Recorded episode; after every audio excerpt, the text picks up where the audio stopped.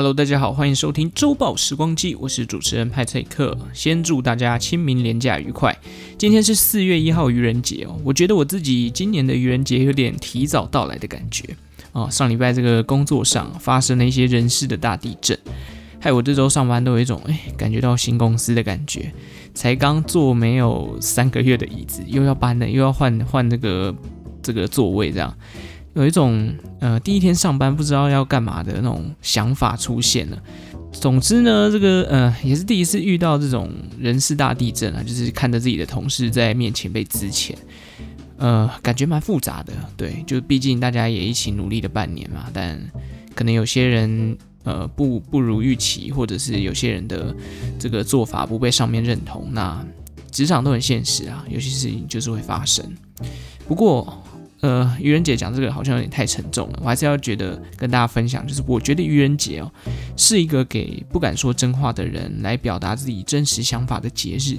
这个节日其实，在十九世纪的西方国家还蛮流行的。我想也是因为这个社会气氛太过压抑啦，所以导致大家想要在这天透过一些谎言来包装自己真实的想法吧。不过，我觉得开个玩笑真的适度就好，有时候。开过头很容易走心，你知道，被开玩笑的人可能会让这个开他玩笑的人过完愚人节之后马上过清明节，不一定。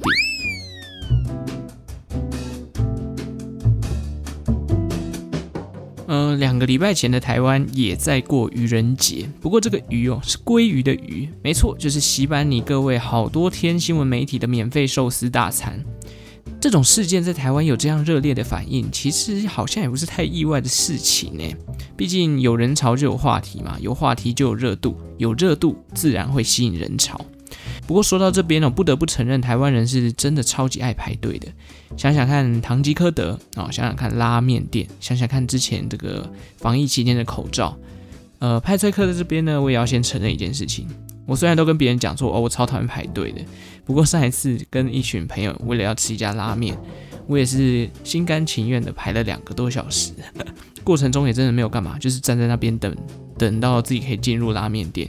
然后就是跟朋友聊天嘛，那站着两个小时也不会觉得累，很奇怪。后来吃到这个拉面的时候，真的觉得有值得啦。吃过之后呢，以往的拉面在我的胃口里面都不值得一提了。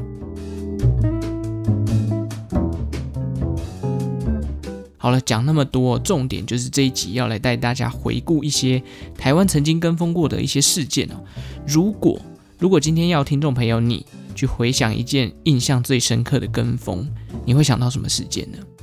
我相信应该不少人会想到葡式蛋挞哦，当年这个蛋挞的热潮席卷整个台湾哦，一堆这个人跟风开这个蛋挞店，结果过没有多久呢，就倒一片。我想现在想到蛋挞，你大概也只会想到肯德基啦，所以呃。这葡式蛋挞这个事件其实有点年纪了。近期这种开店热潮，应该就是夹娃娃机吧？我记得那时候，呃，夹娃娃机正流行的时候，我去了一趟台中的逢甲夜市哦。那几年那个有些店面呢，直接就变成很大间的夹娃娃机店，我就觉得哇，傻眼！我曾经最爱的逢甲夜市，怎么变成这样呢？对不对？就是 被这个夹娃娃机给淹没了。那其实说真的，蛋挞夹娃娃机店。我拍这一刻自己觉得 没什么感觉，因为我也不是很喜欢夹娃娃的人，就觉得夹娃娃都骗人，我都夹不起来。然后蛋挞我本身也没有很喜欢吃，所以就无感。虽然都有印象啦，但是我自己其实最有印象的应该是手摇饮料的部分。应该大家都会过一段时间就发现有一些手摇饮料会特别风靡，譬如说。星空渐层饮料哦，渐层有一段时间很流行嘛，大家都很喜欢买，然后那种药价都很贵啊，八九十、一百、一百一的，然后里面也不知道套了什么东西。还有一段时间很流行的完美比例的翡翠柠檬哦，这个也是那时候会觉得哦，完美比例也感觉超屌，结果买来喝，哇靠，怎么这么甜？这个应该很多人有这种印象，尤其是像我喜欢喝无糖茶饮的人，就会觉得。完美比例的翡翠柠檬，嗯，不是我们的菜这样。然后后续还有那个选举的时候很流行的蜂蜜柠檬嘛。然后呢，再过几年后又有这个黑糖珍珠鲜奶。对于每天一杯手摇饮的我而言呢，感触就会特别深。那时候有一家这个黑糖珍珠鲜奶很红，发源地在台中的一中街，也就是我每天晚上会去吃东西的觅食区。不夸张，他那家店开店了好几个月哦，每天都是排队，人潮都是绕那个绕那个骑楼两三圈以上的。更扯的是，后来一中街这条路上哦，我自己从这个一中街的街头走到街尾，数了一下以黑糖珍珠鲜奶为主打饮品的店面。数一数，超过了十二家，一条街上面有十二家在卖黑糖珍珠鲜奶，到底有没有这么疯狂啊？而且转眼间哦，这个两年过去了，这些店呢倒了大概四五家，原本这间最排队的也不用排队了，只能说可能因为黑糖珍珠现在太胖了吧，胖太快，这种东西还是太罪恶，没有办法撑太久。像我个人喜欢喝这种无糖的清茶，诶，很多店都有啊，也不用怕排队买不到。那除了食物跟风之外呢，台湾还有两个非常知名的跟风乱源事件，都是发生在二零一八年。首先呢，要来跟大家回顾的是二零一八年的卫生纸之乱事件。这件事情呢，发生在二零一八年的二月底到三月初之间，主要就是因为厂商的行销手法不当，加上媒体把这个讯息假讯息拿出来造谣。涨价哦，而导致这个民众呢一窝蜂要来抢购这个卫生纸的现象。时间推回到二零一七年的十二月二十七号，当时的报纸在报道，因为国际这个纸价受到国际行情的影响，未来可能要连续涨三个月。诶，这个消息最近的呃这个纸价又好像有。遇到这种这种行情哦，所以造纸业的相关类股也在涨。不过再怎么凶呢，也凶不过这个大牌长荣的效应啦。哦，只是想要跟大家分享一下我最近看到股票的一些状状况。好，了拉回来，拉回来，涨价的消息出来的时候。哦，其实普罗大众还没有太大的感觉嘛，就是觉得诶，纸价涨价关我屁事哦。一直到二零一八年的二月二十三号这一天，新闻媒体开始报道一件事情，就是哦，这个量贩店哦开始接获各家卫生用纸大厂发出的正式通知，卫生纸的价格确定要涨价了，而且涨幅高达十到三十 percent。这个消息一出呢，哦。很多的这个民众就开始恐慌了，哇，卫生纸要变贵，而且一次涨三成诶，很多的通路就开始响应了，一瞬间就造成这个民众的恐慌，哇，这就是所谓的现代版的洛阳纸贵啊！当年是用纸来抄写东西，现在是没有便宜的卫生纸可以买。我记得当时家里附近的全联啊、Seven Eleven 等等的地方，架上的卫生纸几乎是全空的。你现在要看到这种场景，应该非常困难啦。而且当时连我姐哦，就是我们家已经先囤好卫生纸，早就有这个习惯，就是会买好。连我姐都开始上网订购卫生纸，然后家里就哦堆了一堆卫生纸，我也不知道在干嘛。这样，我想说，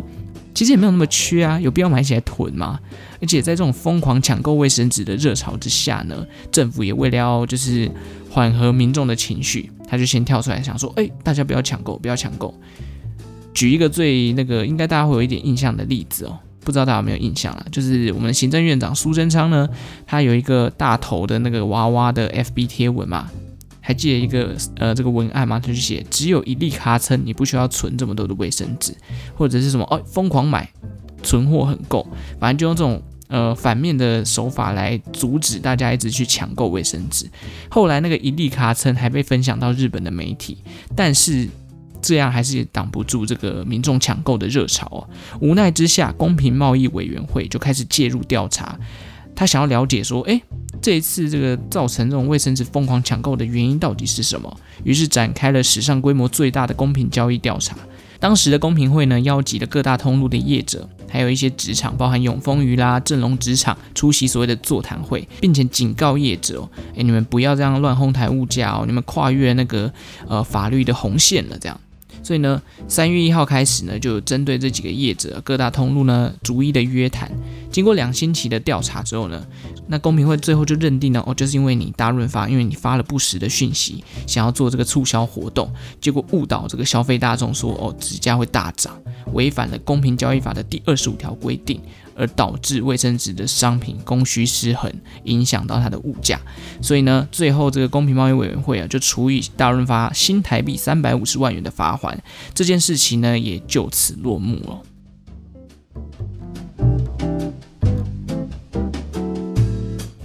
我不知道大家在那段时间有没有去抢购卫生纸啊？至至少我自己那时候还不需要烦恼民生用品的事件。所以那时候有点是看戏的感觉。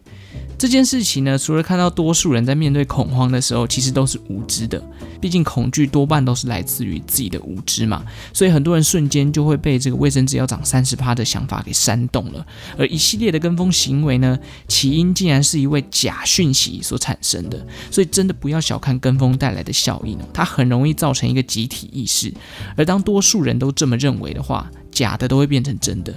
而且这样就会产生一种名为从众效应的行为，最后就变成说，好像相信，呃，好像不相信卫生纸会涨价的人才是错的。除此之外呢，这也要牵扯到一些面对假新闻求证的基本媒体试读啦。毕竟网络社群现在这么的这么的夯，可是它毕竟是一个工具，它是死的，很容易因为一些点击率高涨啊，或者是呃可能很多人分享，就导致社群媒体主动把这些消息给呈现到使用者的面前。那有些比较没有办法肯定的东西。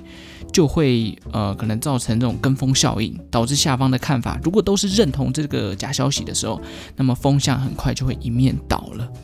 虽然我当下是没被影响到了，真的是因为刚好我在家里生活，所以没有那种需要担心民生用品不够的事情。我自己觉得短时间内家里也不需要添购了，所以就是一个笑看一切的感觉。如果我当下就是家里快没卫生纸，或者只剩下一半的话，我搞不好也会加入跟风的行列吧。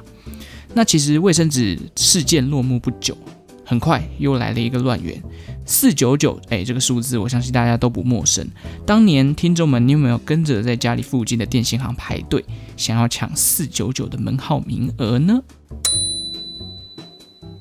二零一八年的五月，因为电信三雄的台湾大哥大在四月中旬的时候开放了四九九方案的名额给军工教的人士，结果导致军工教很多人集体跳槽，从中华电信直接跳到台湾大哥大，这就让我们的中华电信哦，这位老大哥被送了哦，直接宣布我对全民开放四九九的方案，销价竞争正式开始。远传啦、台哥大啦，还有中华电信，全部都来接头哦，当然是全部跟进哦，四九九方案给全民享用，结果造成了这个超级长的人龙排队啦。主要原因就是因为四九九哦，真的是冒喜啊，太赚了，不惜违约起码也要跳槽，反正违约金在这个新的方案里面之内就可以赚回来。而且看到这种人流呢，中华电信又出了一招。就是宣布限时办理，绝对不延长，导致人潮更疯狂的涌入哦。每天电信行前面就是一群人在排队，时间又是五月中，想象热到爆嘛。四九九结束之后呢，中华电信的用户数一瞬间增加了一百四十四万人。远传跟台哥大也分别有三十万人左右，人数的暴增呢，除了一开始帮忙申办的基层是累到没日没夜之外呢，网速也因为使用者太多不够分配，导致网速变慢，然后不稳。后来 NCC 也针对这个电信三雄开罚了总计三百二十万元的罚锾。老实讲啦，我自己觉得这个数字对于电信业来讲应该很小很小，真正最大的伤害应该是削价竞争造成的利润减少。后来呢，三雄也因为压榨劳工被医劳基法开罚，不过那个钱都是几百万，我真的觉得这个这个对他们来讲真的是小钱。但是也因为这个削价竞争呢，电信三雄的股价从此就是诶一蹶不振。这个跟风啊，跟前面的又有点不太一样哦。卫生纸之乱呢的跟风因子是来自于恐慌，怕买不到便宜的卫生纸。但四九九之乱呢，比较像是企业推销加上人们想要抢便宜的心态。那不管是恶性竞争啊，还是这种利用假新闻制造恐慌的，都在在证明哦，群众很容易被煽动的现象。人毕竟是群居动物嘛，当大家都在追求一件事情的时候，其实真的蛮容易就会被影响的。好比在一个团体当中哦，如果大家的选择跟自己的有所不同，有时候呢，我们也不太好意思去表达自己真实的想法。一样的道理，当你看一堆人在追求同一件事情的时候，你难免会好奇嘛，你难免会想要透过这种方式去增加你可以跟人家聊的一种社交的模式吧。就诶，大家都可能在跟风，好，进击的巨人好了，诶，我也来看一下，反正我也可以跟我的朋友聊一下，或者是呃这个速食媒体嘛，就是哦看一下新闻标题，等一下聊天的时候可以当做一个茶余饭后的话题这样子。但殊不知这样都会是一种狼吞虎咽，让你吸收不到真正他背后想要传达的意思跟呃他的一些故事。其实我觉得这种现象，这种跟风的现象，或者是只了解片面就拿出来参与，这种现象最常见就是在股市。包含什么？呃，包含说追价啦、集体卖压啦、新闻的利多消息啊，就很常见。你觉得每个人都知道台积电在做什么吗？你真的觉得每个人投资航运的人都会定期去研究 BDI 航线的报呃这个航运报价吗？应该不可能嘛，对不对？股价就是一种共识的象征，尤其是那种瞬间拉抬的哦，很多都是跟风的开始。想跟风其实也不是不行啊，但我觉得重点是你对于这件事情有没有看清它整件事情背后的原因，跟你跟风下去可能会产生的结果呢？或许每一次的跟风事件都是一个可以拿来借鉴的历史哦。感谢大家今天收听周报时光机，如果喜欢我的节目的话呢，也欢迎订阅我。我是派翠克，我们下次再见喽，拜拜。